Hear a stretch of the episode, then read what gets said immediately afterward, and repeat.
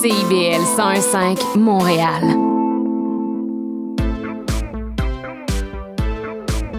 CIBL, au cœur de la culture.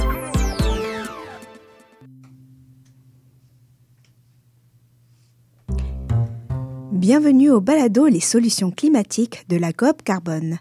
C'est avec beaucoup de joie que nous inaugurons ce premier épisode.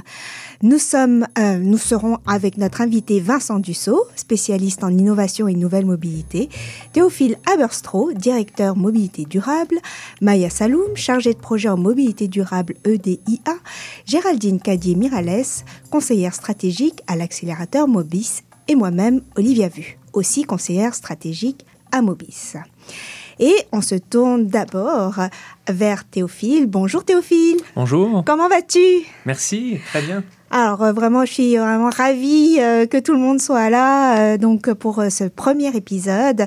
Et déjà pour commencer, peux-tu nous dire ce qu'est la COP Carbone? Et est-ce que c'est une gang de hippies éco-anxieux qui ont décidé de travailler ensemble?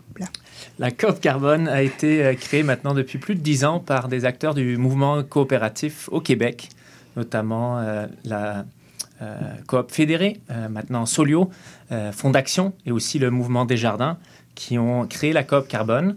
On est une COP de solidarité à but non lucratif et on œuvre dans les solutions climatiques, donc tout ce qui touche à euh, la réduction des gaz à effet de serre, à la mobilité durable, au bâtiment et aussi à l'agriculture, à l'énergie. Eh bien, justement, est-ce que tu pourrais expliciter ce qu'est le modèle coopératif? Dans notre modèle coopératif, on travaille avec nos membres, donc euh, d'autres entreprises, d'autres partenaires avec lesquels on monte des projets ensemble, des projets collaboratifs avec lesquels on va avoir comme objectif de réduire l'empreinte carbone de ces projets-là. Donc vraiment des gens engagés, sérieux dans la démarche et pas des hippies. Euh, désolé pour pour cette image d'épinal un peu, mais bon voilà. Donc on n'est pas des, euh, des pelleteux de nuages. Non, on est sur le terrain avec d'autres organismes qui œuvrent sur le terrain pour changer les choses. Super, super.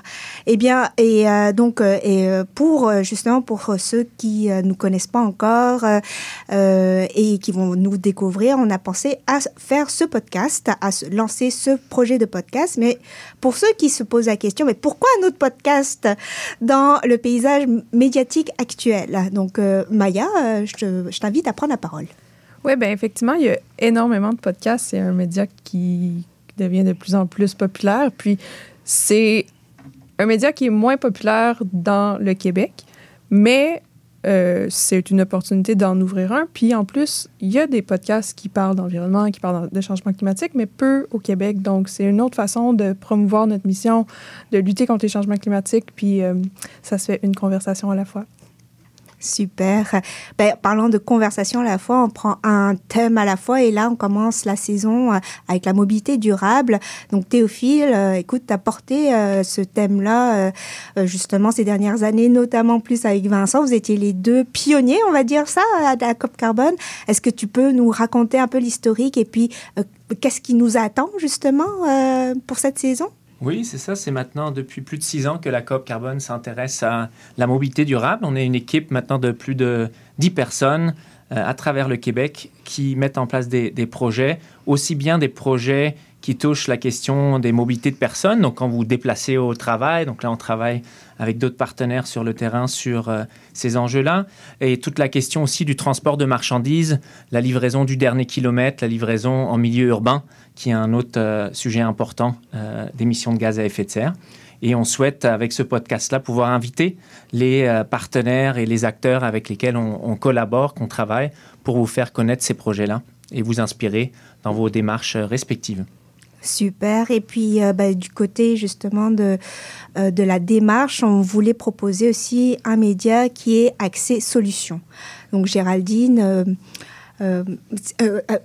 Peux-tu nous expliquer justement cette démarche de façon plus précise?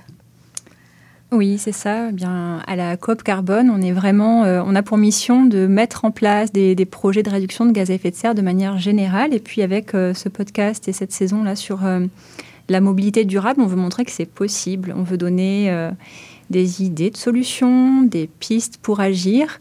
On veut bah, continuer là dans notre ADN, on va dire, avec ce qui se passe sur le terrain, donc des projets collaboratifs donc, une solution à la fois, montrer ce qui est possible, être tourné vers l'action.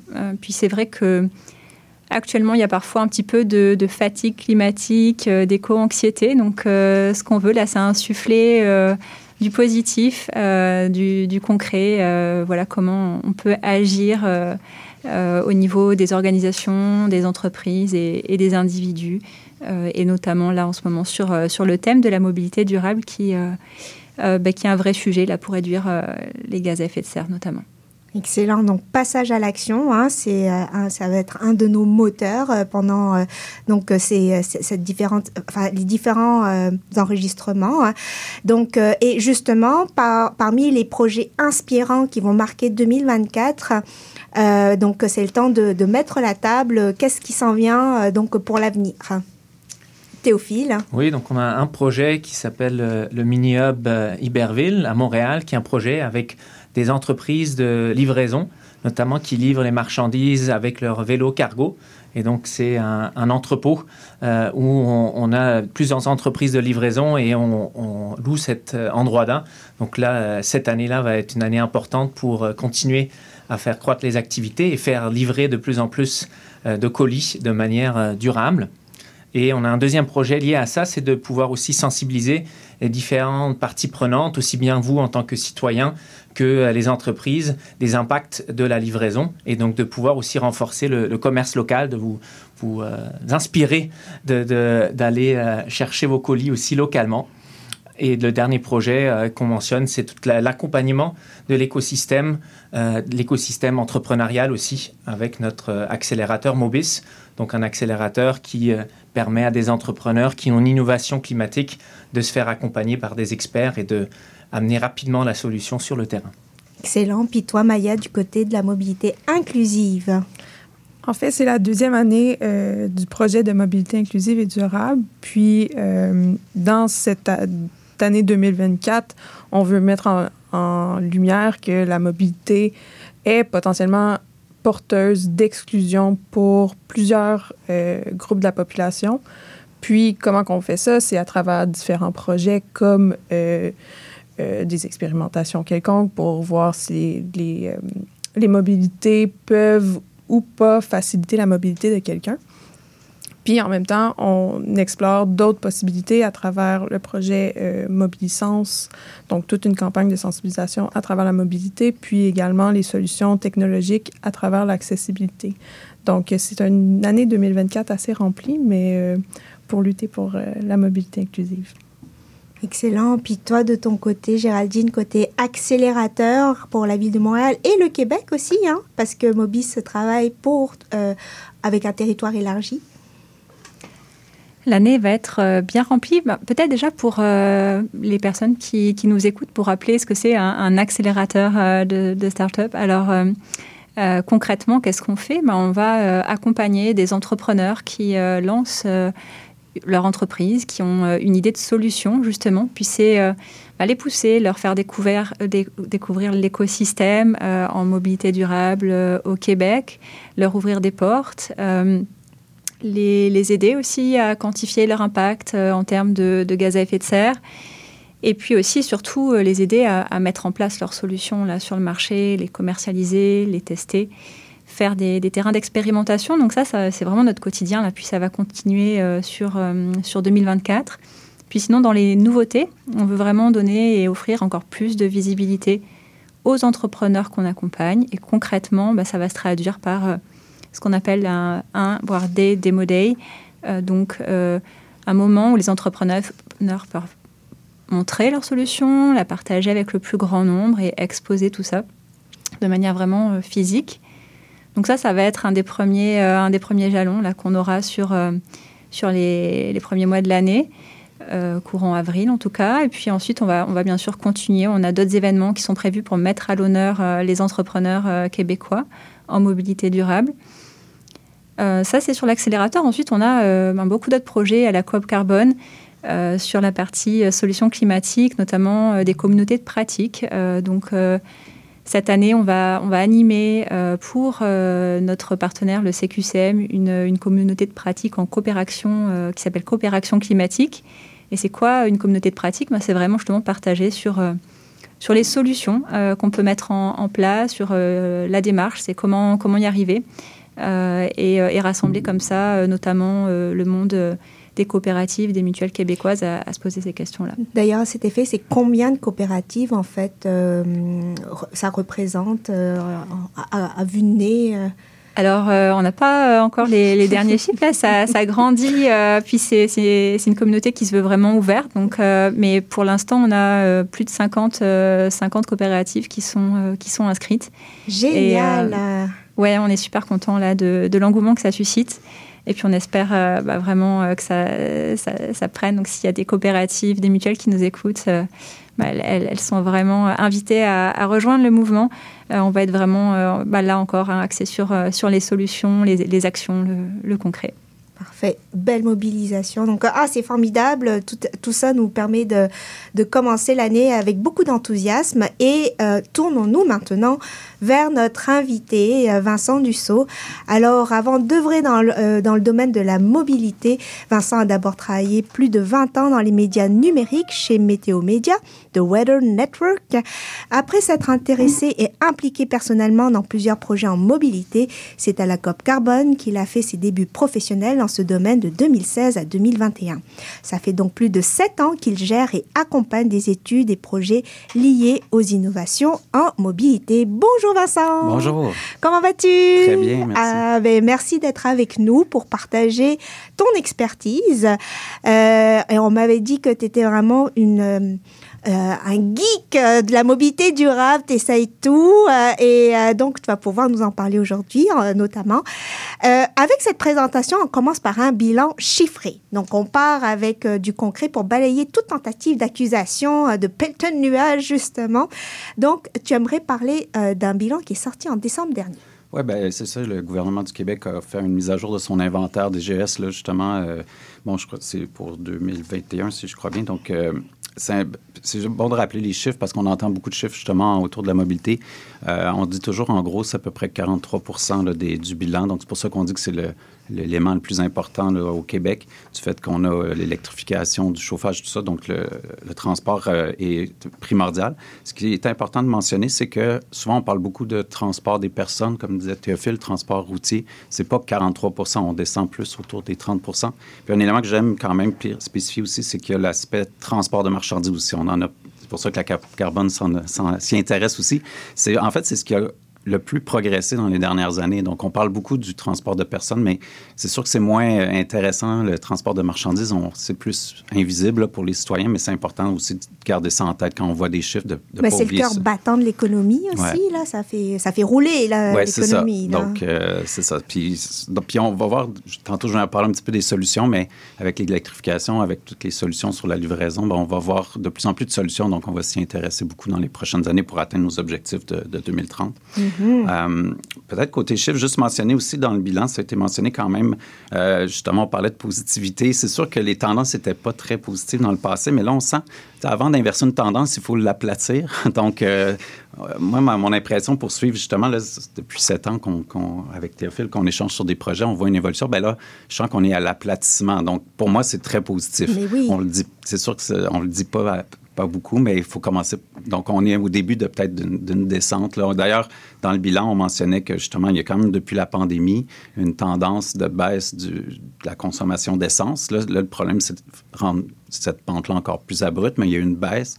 Donc, euh, donc il y a des débuts de tendance intéressantes, disons. Puis, euh, bon, il y a aussi l'électrification. On parle de 23 de, des véhicules en 2023. Probablement qu'à peu près, les chiffres officiels vont sortir bientôt, mais on est autour de 23 de des véhicules électriques. Donc, euh, il y a une baisse de 40 000 véhicules thermiques. Donc, c'est sûr que le parc continue de grossir, mais au moins, on commence à attaquer l'aspect des véhicules à essence. Oui, parce qu'il fallait commencer à quelque part, à un moment donné, dans le passé, pour qu'on arrive à ces résultats-là? Donc, c'est ça.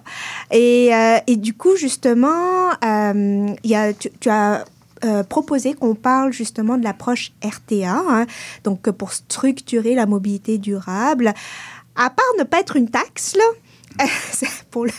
Qu'est-ce que signifie RTA pour le commun des mortels? Oui, bien, je pense qu'on entend, on en entend de plus en plus parler, mais c'est sûr que dans les cercles plus spécialisés, c'est quelque chose qui est, maîtrisé. Mais euh, en fait, l'approche la, RTA, c'est réduire, transférer, améliorer. Donc, on essaie toujours d'aller dans l'ordre d'importance. Après ça, bon, toutes les solutions sont bonnes, tous les gestes qu'on pose sont bons, mais d'essayer de garder ça en tête. C'est pour ça que, vu qu'on fait un petit tour d'horizon des innovations, j'ai proposé qu'on y aille dans cette direction-là, qu'on commence par la, réduction pour aller vers, vers l'amélioration. Mm-hmm. Euh, donc, euh, ben, justement, si on parle de l'aspect de la réduction, euh, puis, puis, puis, dans le fond, moi, c'est sûr que je vais parler plus des petites innovations, des petites choses qui se passent, qui, qui, qui, par rapport justement, on fait un petit bilan par rapport à, il y a sept ans.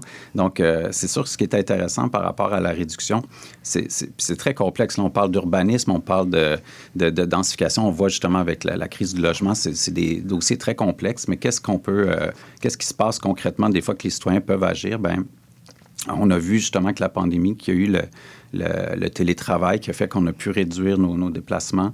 Euh, il y a le commerce électronique. Encore une fois, autant pour le télétravail que le commerce électronique, euh, c'est pas blanc puis noir, il y a des effets induits, mais ça reste des outils qu'on voit qui peuvent euh, agir pour nous rendre, euh, nous aider peut-être à, moins utiliser une voiture ou à, réduire le nombre de trajets qu'on fait sur une base hebdomadaire. Donc, c'est quand même des outils intéressants qu'on peut faut travailler sur les aspects positifs et mm-hmm. essayer de limiter les effets négatifs. C'est très nord-américain aussi de prendre le char puis aller dans un centre d'achat, alors que la livraison, justement, peut être une solution. Hein. Ben c'est ça. on le mentionne parce qu'effectivement, le parler de densification, on pourrait en parler des heures, puis euh, c'est des fois hors de notre portée, mais ça, c'est des gestes concrets de dire ah ben peut-être que j'habite pas. Euh, euh, sur le plateau Mont-Royal, j'ai pas accès à tous les commerces, mais euh, grâce au télétravail, je, je me rends moins souvent au travail. Grâce à au commerce électronique, les, commerces que j'ai pas autour de moi, ben, je, peux, je peux faire venir ces choses-là. Puis ça nous permet peut-être une famille de se départir d'une voiture. on est encore au début de ces, réflexions-là, mais c'est le genre de choses qu'on peut commencer à envisager. Mm-hmm. Euh, puis bien entendu, il y a tout le concept d'économie circulaire là, qui, qui, est rendu très populaire, mais qui, qui vise justement à limiter euh, tout ce qui est euh, livret euh, consommation, donc de réutiliser tous les concepts de réutilisation qui va faire que finalement les biens vont être plus locaux, qu'on va moins dépendre de, biens importés. C'est sûr que tous ces gestes-là contribuent dans le fond à réduire à la fois les déplacements de personnes, mais aussi le déplacement de, marchandises. Mhm. et donc là, c'est ce qui est pour de réduire. finalement, c'est des petits gestes qui font la différence là, puis qu'on intègre au quotidien. Et il y a transféré pour un passage à l'action rapide. Oui, ben c'est là que ça bouge beaucoup, euh, surtout quand on le regarde du point de vue des nouvelles mobilités. Euh, euh, je vais faire un petit tour d'horizon. Donc, on pourrait encore une fois passer beaucoup de temps, mais bon, c'est juste pour, pour inspirer. je pense que la première innovation qu'il y a eu dans les dernières années, c'est les planificateurs de trajet. C'est un peu de là que ça part. Si on veut savoir c'est quoi les options quand on veut se déplacer autre que la voiture, ben le réflexe d'aller voir un planificateur de trajet, ça peut être vraiment intéressant. Comme Google Maps? Ben à la base, souvent, c'est ça qui est intéressant de Google Maps parce que les gens l'utilisent déjà, même en automobile, c'est pratique. Donc, il y, a, déjà, quand vous allez à un, endroit, vous voyez déjà combien ça peut prendre de temps en transport collectif, en vélo, à pied. Donc, déjà, d'avoir ce réflexe-là, c'est intéressant. Mais après ça, il y a tout le côté... Euh, du multimodal. Donc, c'est sûr que ça, on est au début, en fait, même avec l'intelligence artificielle, puis on va avoir une accélération. Puis d'ailleurs, à Montréal, il y a un gros projet avec l'ARTEM de, de, paiement, donc de faciliter, c'est tout de faciliter finalement l'expérience euh, utilisateur pour qu'on ça soit plus facile de prendre autre chose que la voiture. Donc, il y a beaucoup de travail qui se fait là. Puis déjà, c'est des outils qui sont déjà quand même très utiles, mm-hmm. euh, qui se sont beaucoup développés dans les prochaines, euh, dans les dernières années. Pour le transport collectif aussi, ça, vaut la peine de le mentionner. Là, encore une fois, on ne parlera pas aujourd'hui de, tous les détails de ce qui se passe, mais euh, si on va sur l'aspect un peu innovation, ben, il y a le paiement. Ça, il y a eu des, euh, des annonces qui ont été faites où on va pouvoir euh, normalement en 2024, commencer à recharger la carte opus. Donc ça, ça va vraiment améliorer les choses, simplifier les choses, parce qu'il y a des gens qui euh, qui n'ont même pas accès à des euh, facilement à un, validateur de billets. Là, Quand on mm-hmm. habite en banlieue, juste à se trouver des billets pour prendre l'autobus, ça peut être compliqué. Donc bientôt, on va être capable de le faire chez soi. Euh, effectivement. Donc c'est ça. Donc ça, ça va être quand même intéressant cette année. Mm-hmm. Puis globalement, transport collectif, c'est quand même important de souligner que l'offre va augmenter en Ben, on a déjà le REM Brossard qui est ouvert cette année. Euh, il y a la branche euh, ouest. Donc, il y a quand même des choses qui vont se passer aussi dans les prochaines années, même s'il y a plein de projets qu'on voudrait accélérer, qu'on en voudrait plus. C'est quand même important de souligner ça, je pense, dans l'aspect euh, du développement, que, ça, continue quand même. Il y a un changement sociétal, il y a quand même une volonté des pouvoirs publics dans la mesure, c'est ça, pour aller de l'avant. Donc, c'est très bien. Maintenant, rapidement, bon, on va aller aussi. C'est sûr que le transport actif, euh, ça bouge beaucoup. Donc, le vélo est en développement. Les, villes, de plus en plus, développent les pistes cyclables. Euh, nous, c'est sûr que le vélo partage en termes de nouvelle mobilité, c'est vraiment en, croissance euh, partout dans le monde. ce qui est vraiment intéressant aussi, c'est l'ajout du vélo électrique. Donc, ça, on le voit dans toutes les villes où ça s'est introduit. C'est très populaire. Ça permet vraiment d'aller plus loin, faire des plus longs trajets, donc de plus remplacer des trajets en voiture. À Québec, ça a explosé. Ils ont, ben, ils ont goûté à vélo partage, puis wouhou! Euh, c'est ça, donc c'est à peine euh, la première vraie année. Je pense qu'il y a eu des petits tests avant, mais c'est la première vraie année. Donc Explosion. C'est très... Euh, donc, c'est ça. Donc, puis, puis tout ça, c'est, il y a des synergies qui se développent. Chaque petite amélioration, ben, ça fait que finalement, on, a plus d'options. Mm-hmm. Encore rapidement, les micromobilités, on pourrait en parler. le vélo cargo, euh, justement, on parlait de, la livraison de colis. Donc, ça, aussi, ça se développe énormément. Puis, il faut garder en tête aussi qu'il y a l'Amérique du Nord, mais il y a aussi l'Asie. En Inde, là, c'est vraiment des révolutions parce que c'est leurs moyens principaux, les, les, trois roues, les deux roues. Il y a des rapports qui sont sortis de grands organismes comme quoi c'est probablement ce qui déplace le plus de GES, plus que les voitures électriques actuellement. Donc, ça, c'est vraiment intéressant aussi de se connecter sur euh, ce qui se passe à l'international. Oui, euh, puis à, l'échelle, c'est ça, c'est des populations immenses ben, c'est ça aussi. Euh. Le, nombre fait aussi que ça, se développe rapidement. Nous, on a un petit village indien à côté, quoi. C'est ça, c'est ça, tout à fait. Peut-être un petit mot sur le taxi aussi. On en, parle moins. Bien, il y a eu la pandémie, tout ça. On était moins intéressé à, partager euh, les courses et tout ça, mais euh, ça s'est reparti quand même pas mal fort. Puis, en fait, euh, encore là, à l'international, il y a beaucoup de développement sur, sur, sur ça. on commence à avoir du taxi partage qui était très difficile à faire avant, mais là, avec les technologies, c'est plus, accessible. ça se développe de plus en plus. Il y a tout ce qui est covoiturage aussi avant, avant la pandémie, puis euh, on regardait beaucoup ça avec, à la coop carbone, mais c'était encore, euh, euh, le paiement est encore difficile. Souvent, ça se faisait de façon en nature. Là, tout, est électronique. Il y a des applications qui sont arrivées. Donc, ça aussi, je pense qu'on n'a pas beaucoup de chiffres, malheureusement, au Québec, mais on sait que c'est quand même établi. les Amigo Express, il y a de la compétition aussi qui s'installe avec Pop ben, C'est ça, il y a encore de l'espace, en fait, pour développer puis accueillir ces nouvelles solutions. Hein. Tout à fait. Mm-hmm. Euh, puis ben, dans les nouvelles mobilités, ben, c'est sûr qu'il y a l'autopartage à Montréal qui est vraiment sur une lancée. Euh, puis là, ben, tu le constates? Ben, je pense que les, statistiques, on parle quoi, 10% des Montréalais maintenant qui sont. Donc, on a vraiment atteint, euh, c'est plus là, une niche de, personnes, c'est vraiment, je pense qu'on on atteint les deux chiffres, qu'on peut dire que c'est un segment important de la population. Puis, il y a quand même, dans un contexte aussi de rareté de véhicules où Communauto avait des enjeux, les locateurs d'auto aussi. Donc, euh, il y a vraiment un potentiel de croissance euh, dans les prochaines années. Excellent. Ah, ben, c'est formidable franchement, là, on a une belle panoplie euh, de solutions sur lesquelles on peut acter. Et euh, d'ailleurs, en termes d'amélioration, parce qu'il y a tout l'enjeu de l'électrification, hein, c'est euh, un des, des, enjeux quand même super importants. Là. Il y a beaucoup d'investissements. Donc, du volet de l'amélioration, qu'est-ce que, qu'est-ce que tu vois qui, qui ressort le plus? C'est ça. Comme on mentionnait, c'est rendu quand même ça aussi au Québec, là, avec la Colombie-Britannique, on est les deux provinces où euh, c'est le plus en croissance. Euh, puis, ben, c'est sûr que notre électricité propre aussi, c'est toujours été quelque chose qui a intéressé beaucoup les Québécois. Puis, bon, on reste qu'on est un grand territoire aussi, donc la voiture demeure euh, à court terme une nécessité. Excusez-moi, je vais prendre un petit verre parce que. oui, oui, non, c'est pas le temps de. donc, mais c'est ça, en fait.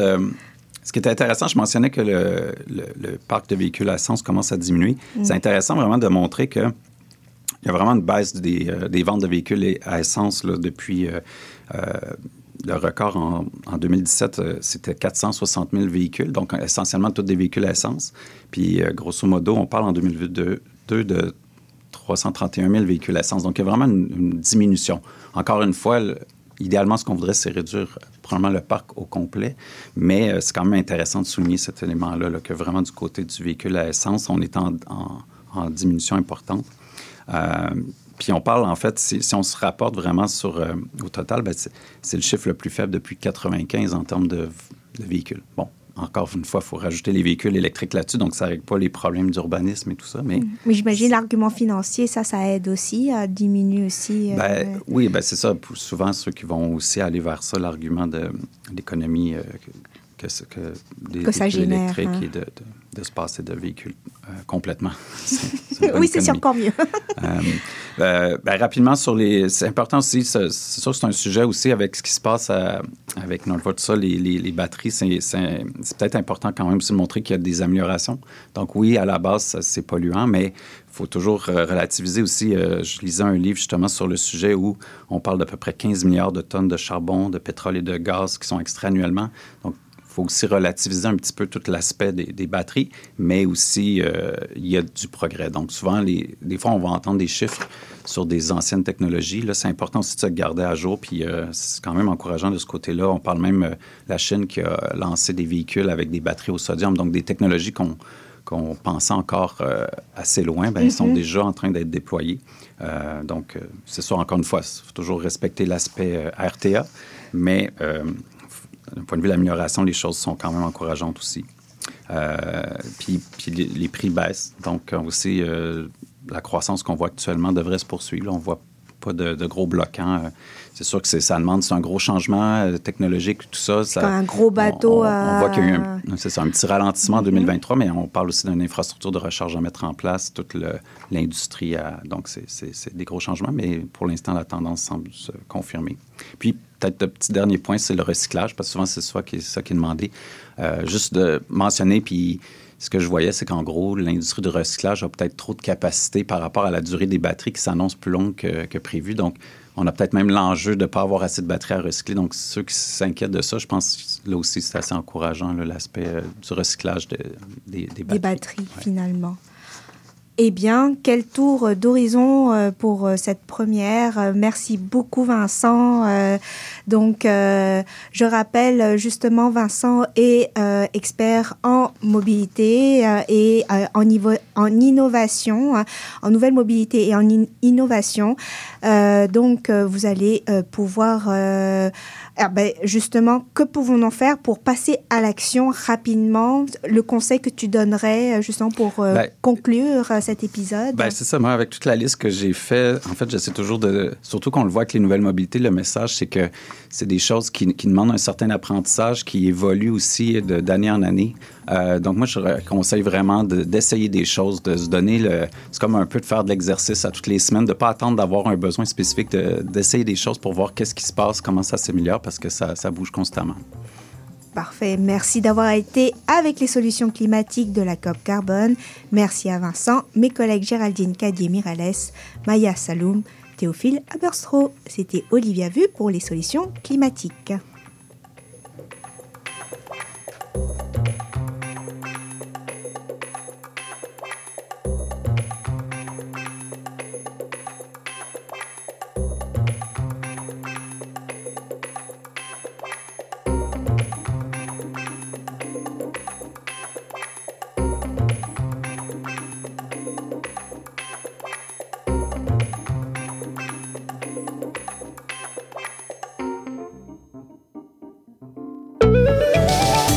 Maude Desbois.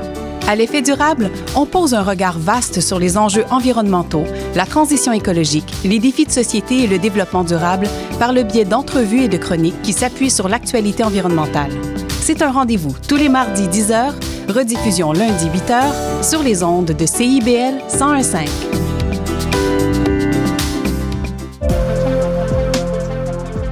Salut, c'est Laurie Vachon. Dans Attache Tatoune, tu vas découvrir les artistes d'aujourd'hui et de demain.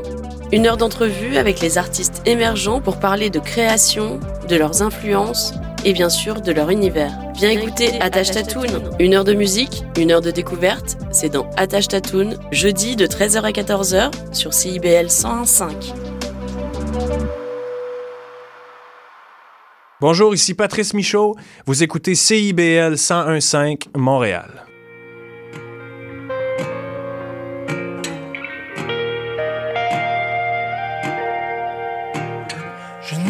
Place ni ici ni là-bas. d'ailleurs. Je n'ai de pain ni d'esprit, ni de cœur. Je n'ai que le bruit de mes pas sur la route.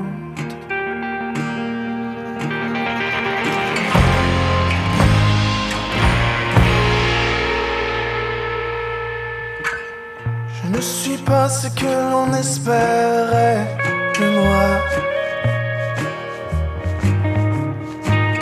Je ne suis ni le souffle ni la lumière qu'on perçoit. Je joue bien le jeu, qu'importe ce qu'il en coûte.